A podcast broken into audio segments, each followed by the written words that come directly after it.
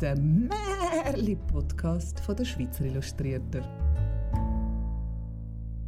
Liebe Zuhörerinnen und Zuhörer, liebe Kinder, ich bin der Renato Kaiser und ich möchte euch gerne ein Märli erzählen. Ein Märli, das ich sehr lustig finde, aber auch sehr verstörend. Ich bin gebeten worden, die Geschichte so kindgerecht wie möglich zu erzählen und ja, ich versuche es. Es ist das Märli vom Rumpelstilzli. Es war einmal ein Müller, der war arm, aber er hatte eine schöne Tochter. Du schau, wenigstens etwas, he? Fängt ja schon super an. Arm, aber wenigstens eine schöne Tochter.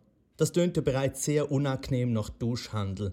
Und wenn ihr jetzt meint, dass ich ein weit hergeholt, dann wartet ab, wie es weitergeht. Also, es hat sich dann mal ergeben, dass er mit dem König hat dürfen reden.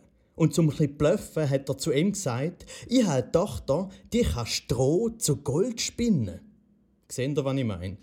Der Vater hat seine Tochter nicht einfach auf ihre inneren Werte reduzieren, nicht einmal auf ihre Schönheit, nein, sondern auf ihre Wirtschaftlichkeit. Also weiter im Text. Der König hat dann zum Müller gesagt, das ist eine Kunst, wo mir schon noch besselt. Mal, wenn deine Tochter so geschickt ist, wie du sagst, dann bring sie morgen zu mir ins Schloss, dann werde ich sie auf die Probe stellen. Wo die Müllers Tochter dann zum König gebracht worden ist, hat er sie in ein Kämmerli geführt, wo ganz voller Stroh war. Sie hat auf das aber gefragt, warum liegt denn hier Stroh rum?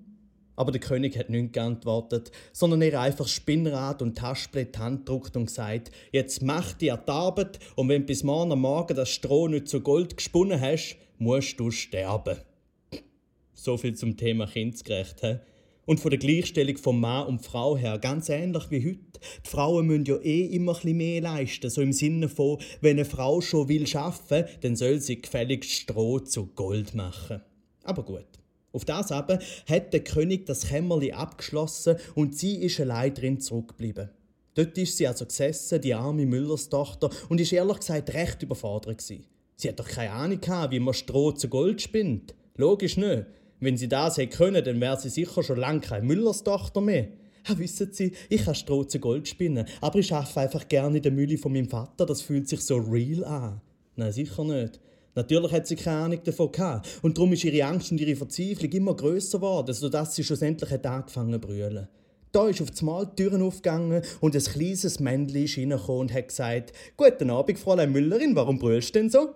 Ach, hat sie gesagt, ich soll Stroh zu Gold spinnen und ich verstehe das einfach nicht.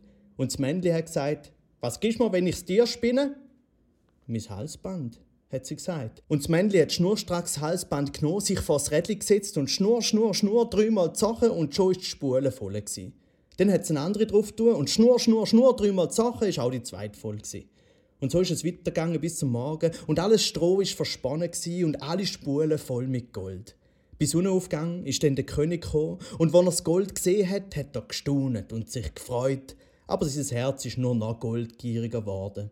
Er hat darum die Müllerstochter in eine andere Kammer voll Stroh bringen lassen, die noch viel grösser war und hat ihr befohlen, auch das alles in einer Nacht zu Gold zu spinnen, wenn ihr ihres Leben lieb sei. Und sie so, spinnst? Und er so, nein, du spinnst. und der König hat herzlich über das gelungene Wortspiel gelacht und sie, nicht so.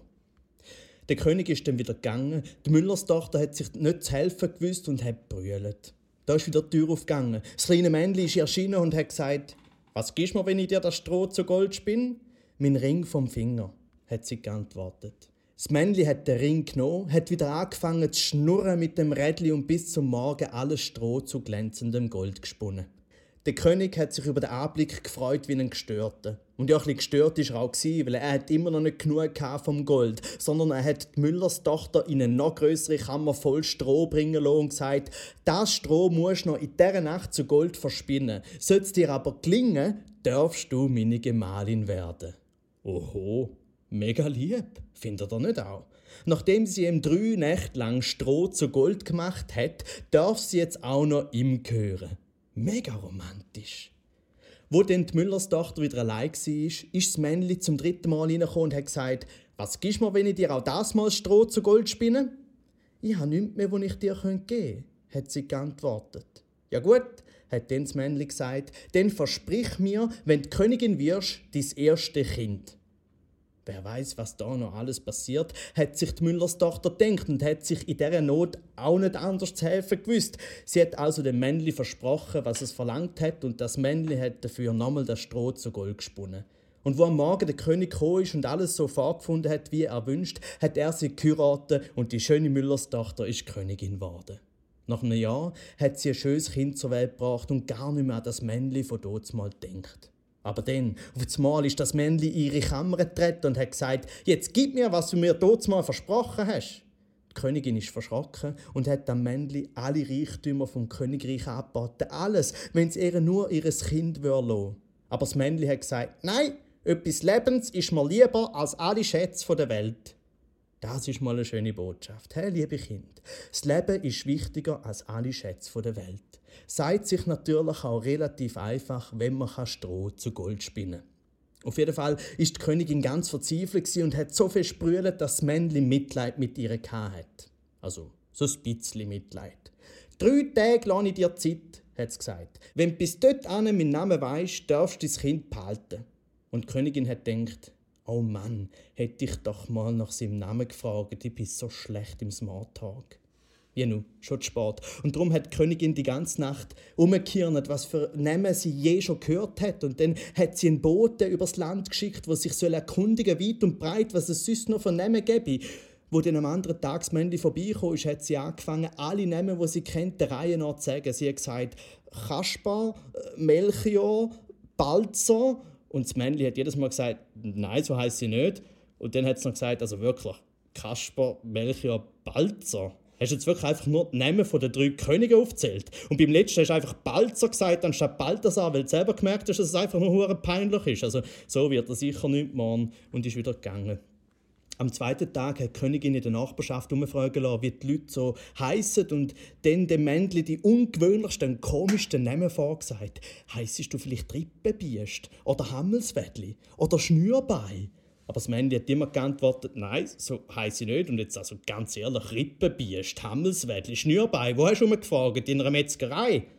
Am dritten Tag ist der Bote wieder zurückgekommen und hat gesagt, ich konnte keinen einzigen neuen Namen finden. Aber als ich an einen hohen Berg um einen Waldeck gekommen bin, wo Fuchs und Hase sich gut Nacht sagen, dort habe ich ein kleines Haus gesehen. Und vor dem Haus hat ein Feuerli brennt. Und um das Feuerli herum ist ein recht lächerliches Männchen herumgekumpelt, auf einem Bein herumgehüpft und hat geschrauen, «Heute der Bachi, morgen der Braui, übermorgen der hol ich der Königin ihres Kind.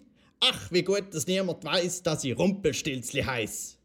Da könnt ihr euch denken, wie die Königin froh war, wo sie den Namen gehört hat. Und wo wenig später das Männchen reingekommen ist und gefragt hat, also Frau Königin, wie heißt Sie? Hat sie zuerst gefragt, heißest du Kunz? Nein. Heißest du Heinz? Nein. Heißest du etwa Rumpelstilzli? Das, das, das hat dir der Teufel gesagt, hat das Männli dann geschrauen und mit dem rechten Fuß vor Wut so fest in den Boden gestampft, dass es bis zum Füdli in der Erde versunken ist. Und dann hat sie all seiner Wut den linken Fuß mit beiden Händen packt und sich selber in zwei Hälften gerissen. Ende. Ja, wirklich. Das ist der Schluss.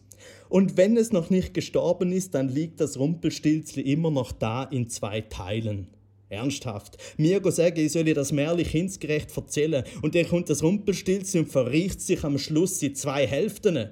Weißt du, was gibt das für eine Sauerei? Drum also, um das Ganze noch bisschen zu retten, gleich noch die Moral von der Geschichte, liebe Kind. Oder sagen wir zuerst mal, liebe Buben. Erinnert ihr euch an all die Männer in dem Märchen? Der Vater, der König, das Rumpelstilzchen? Genau, sind einfach nicht so wie die dann stehen die Chancen nämlich schon mal gar nicht so schlecht, dass ihr irgendwann jemanden findet, wo euch wirklich liebt. Und alle Mädchen, wenn irgendwelche Männer euch sagen, ihr müsst herzig sein oder wenigstens reich oder sonst halt gratis für sie arbeiten, damit ihr könnt mit denen verheiratet sein glaubt mir, dann sind es nicht ihr, die spinnen, sondern die Männer. Aber trotzdem, wenn ihr einen Mann kennenlernt, ganz wichtig, fragt ihn, wie er heißt. Das ist mega praktisch. Zum Beispiel, wenn ihr ihn wieder sehen oder wenn ihr ihn anzeigen Auch nächste Woche gibt es wieder Lieblingsgeschichten der Stars zum Abladen bei den Schweizer Illustrierten.